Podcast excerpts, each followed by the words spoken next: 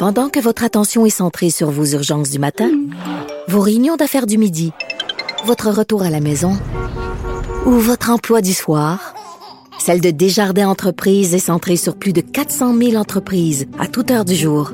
Grâce à notre connaissance des secteurs d'activité et à notre accompagnement spécialisé, nous aidons les entrepreneurs à relever chaque défi pour qu'ils puissent rester centrés sur ce qui compte, le développement de leur entreprise. Alors, il y a des gens qui rêvent au retour du baseball professionnel à Montréal, au bassin pile. Ce serait-tu le fun, là, avec un, un stand pas de toi, là, tu manges un roteux, là, puis tu bois un coke, une bière, là, avec les, les, les étoiles au-dessus de toi, puis tout ça, là. Il faut, ça serait absolument génial. Mais euh, là, le Québec a dit, on ne met pas une maudite scène là-dessus. On va absolument pas subventionner ça. On va en parler avec Adrien Pouliot, chef du Parti conservateur du Québec. Salut, Adrien.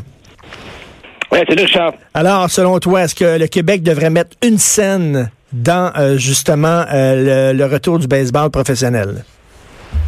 Devrait pas mettre une scène, mais il faut pas se fier à ce que tu as entendu, hein, parce que euh, d'abord, il y a une certaine confusion. on a vu dans la presse canadienne mercredi, bon, que le gouvernement de la coalition Avenir Québec était ouvert à une participation à la construction d'un nouveau stade. Et euh, ça, c'était le ministre euh, Pierre Fitzgibbon, là, qui est le ministre de l'économie, puis euh, la ministre Chantal Rouleau, qui est ministre responsable de la métropole puis de la région de Montréal. Et là, surprise, hier, il y a une motion qui est présentée par Québec solidaire pour dire non, pas de subvention. Là, il faut bien, il faut que tu t'attendes aux mots, hein. Pas de subvention. OK d'abord. Donc, on parle seulement de subvention. Et deuxièmement, pour la construction d'un stade ou l'achat d'une équipe. Alors, sur le coup, tu as l'air à dire, OK, ben donc, euh, l'Assemblée nationale, euh, il n'y aura pas une, dit qu'il n'y aura pas une scène là-dedans. Mais sauf que ce que Fitzgibbons, finalement, a dit, c'est, OK, il n'y aura pas de subvention, mais ça ne nous empêche pas de subventionner les actionnaires, les investisseurs. Alors, on ne subventionnera pas directement l'achat d'une équipe, mais on va subventionner les investisseurs qui, eux, vont acheter une équipe. Ben là, c'est joué sur les mots en maudit, là.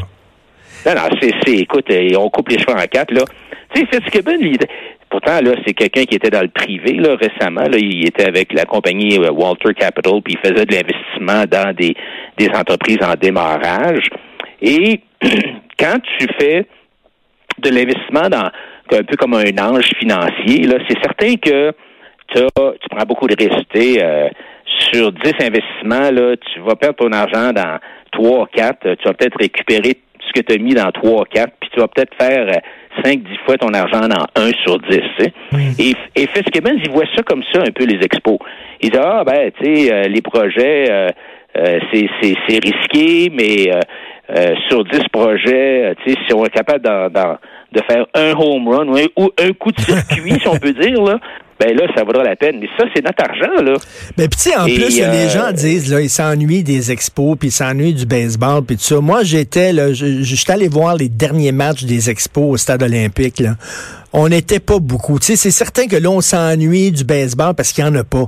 Mais l'affaire, c'est qu'on va-tu aller régulièrement au match après un an, après deux ans, après trois ans, sur le long terme, ça vaut-tu la peine? Puis, premièrement, c'est-tu le rôle du gouvernement de financer un stade de baseball?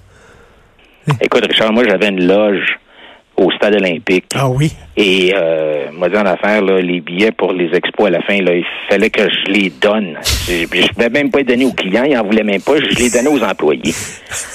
Et puis, tu sais, quand, quand euh, Fitzgibbon, Fitzgibbon, il dit, si on est pour mettre 50 sous dans un projet économique, il faut que les recettes fiscales soient au moins de 50 sous. Tu sais, alors, là, ça a l'air, ça a l'air, quand, quand tu dis, quand t'écoutes ça, tu dis, oh mon Dieu, ça, tu sais, les retombées économiques, c'est super, mais qu'est-ce qui nous dit que si Fitzgibbon enlevait pas aux entrepreneurs cet argent-là, que les entrepreneurs investiraient pas ailleurs, puis créeraient des jobs, puis créeraient des entreprises, puis créeraient des, des recettes fiscales. Mais oui. Alors donc, ils font rien que déplacer l'argent, là. Puis, tu sais, euh, puis en plus, ça, ça dépend. avoir une équipe, il faut que ce soit une bonne équipe parce qu'on va pas voir des losers. Fait que là, il faut que tu aies assez d'argent pour attirer d'excellents joueurs. Puis là, ils coûtent cher, ces joueurs-là. Parce que si on a une équipe de jambon, ben, on n'ira pas y voir, là. C'est sûr. Puis, tu sais, toute l'histoire des, des retombées économiques, là, ça fait aucun sens. Tu, tu pourrais embaucher 10 000 personnes pour creuser des trous, puis 10 000 autres personnes pour les remplir les trous, puis tu n'aurais rien produit, sauf que tu aurais embauché 20 000 personnes, tu aurais payé 20 000 personnes, puis ça aurait généré de l'activité économique, puis il y aurait eu des retombées, tu sais, mais il y aurait aussi une dette. Alors, c'est toujours le problème de d'inventer euh, des, des, des fausses retombées. Tu as, des gens. Ça va être quoi les retombées? Des économistes qui vivent, des consultants qui vivent rien qu'à faire ça, là, à faire des études de retombées économiques. Mais c'est de la, c'est de la, le mot, c'est la bullshit, là. C'est, c'est toutes des, des, des, euh, des, des, consultants qui sont là pour inventer des retombées. C'est, c'est la multiplication des pains qui permet de gonfler des retombées. C'est, tu additionnes les retombées économiques par les différentes études, là, hmm. puis tu as l'impression que c'est comme trois fois la grosseur de l'économie. Mais ben oui. Tant qu'à regarder le, le, le, centre Vidéotron puis l'amphithéâtre Cogeco à Trois-Rivières, le, le, centre Vidéotron, euh, sans le retour du hockey, les retombées promises, c'était supposé d'être 500 millions sur 40 ans, donc 12,5 par année, 12 millions et demi par année. Puis l'amphithéâtre de Cogeco, qui présente des spectacles, mais qui était, je veux dire, c'est un bien plus petit stade, là, c'est comme cinq fois moins gros. Eux autres, ils prévoyaient des retombées de 18 millions par année, donc 50% de plus que les supposées retombées de, la ville de Québec. Alors, c'est, c'est de la, c'est de la bouillie pour les chats, ces retombées-là. C'est rien qu'une façon de, de faire avaler au monde une couleuvre économique. Mais en bout de piste, quand tu mm. regardes ces investissements-là, qui se font beaucoup par le Fonds de développement économique. Quand tu regardes les états financiers du Fonds de développement économique, Richard, tu creuses, là, tu sais, des états financiers qui ont 150 pages, là. Puis à quelque part à la page comme 143, à la note 27, écrit en petits caractères, ils disent qu'ils s'attendent à ce que 1 dollar sur 3 des prêts qui sont faits à des entreprises pour supposément faire du développement économique, là, 1 dollar sur 3 va être perdu? Oh boy. Alors, ben non, ben non, pourquoi se lancer? Regarde, si on veut et, et la CAQ est en train de tomber dans le même jeu. non, non, non, on ne pas de on donnera pas de subvention parce que là, ça, c'est même trop voyant, tu sais. Mais ce qu'on va faire, c'est qu'un parent en arrière, on va donner des subventions aux investisseurs. Mais c'est la même affaire. Si on veut aider. C'est encore des têteux, des mamelles de l'État mais c'est des têteux plus sophistiqués. Ce sont des c'est du copinage entre les entrepreneurs, les faux entrepreneurs. Moi, j'appelle pas ça des vrais entrepreneurs, j'appelle ça des faux entrepreneurs qui viennent têter les mamelles de l'État, prendre l'argent puis faire parce que, parce Un vrai, un vrai entrepreneur, il mise sa, il met sa tête sur le bio, puis il mise son argent et sa chemise. Puis écoute, euh, Adrien, si on veut aider le développement économique, on peut-tu rien arrêter d'écœurer les vrais entrepreneurs, d'alléger toute la paperasse et tout ça? Parce que je pensais à toi cette semaine, je, lisais, là, il y a un gars à Québec, le bistrot de, je, je sais pas trop quoi, il y a un bistrot à Québec, le gars, OK? Ça fait 30 ans qu'il y a un restaurant. Euh, lui, là, il a son, son permis d'alcool depuis 30 ans. il a reçu un appel, il faut que tu renouvelles ton permis d'alcool. Pour, là, il est allé sur le site Internet de la régie des jeux, de l'alcool, puis tout ça. Le site Internet fonctionnait pas. Là, il fallait qu'il remplisse ça à main. Puis là, il fallait qu'il... Là, ils ont dit, il faut que tu envoies tes plans d'architecte. Tous les plans de ton restaurant. Je sais pas ce que ça allait avoir avec le permis d'alcool, mais il devait envoyer ses plans d'architecte. Il a dit, écoutez, vous les avez déjà, les plans d'architecte. Il y a quelques années, je vous les avais envoyés. Vous avez ça dans vos archives. Ben, il l'avait perdu. Il l'avait pas. Il a fallu qu'il paye des gens 4000 pièces pour faire faire les plans d'architecte. Ça a pris trois mois. Écoute, c'est l'esprit de niaisage. Tu sais, le gars, il avait un restaurant, ah, puis il fonctionnait son resto. C'est ça. Puis, tu sais, c'est une espèce de grosse machine bureaucratique qui en rajoute tout le temps, tu sais, parce qu'elle veut toujours grossir la machine, hein? elle veut toujours être plus grosse, elle veut avoir des plus gros salaires, des plus grosses responsabilités, des plus gros immeubles. En tout cas, ils sont toujours en train de grossir leur patente. Et, et les entrepreneurs québécois sont complètement étouffés par une espèce de bureaucratie, bureaucratie têteuse, euh, euh, niaiseuse. Euh, et, et, en plus, tu as aussi toute la question de la taxation. sais, on a, on a des entreprises, les PME du Québec, à part certaines PME manufacturières, mais les PME du Québec sont parmi les plus imposées en Amérique du Nord. Puis en plus, tu les, euh, les charges sociales, tu sais, toutes les cotisations qui sont euh, que tu es obligé de payer.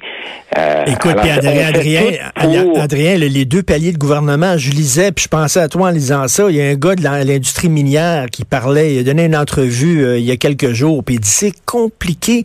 Il dit quand tu fais affaire avec le, déjà faut que tu t'entendes avec le fédéral, mais pendant que tu t'entends avec le fédéral, il y a des élections provinciales, puis là il y a un changement de gouvernement qui arrive avec d'autres règles. Puis là il dit en plus il y a une élection, mettons sur une réserve amérindienne, c'est un nouveau chef de tribu. Il dit, faut tout le temps que tu es en train de zigonner avec un, puis avec l'autre, puis avec l'autre pour faire avancer tes projets. Il dit, on n'est pas open for business au Québec, là.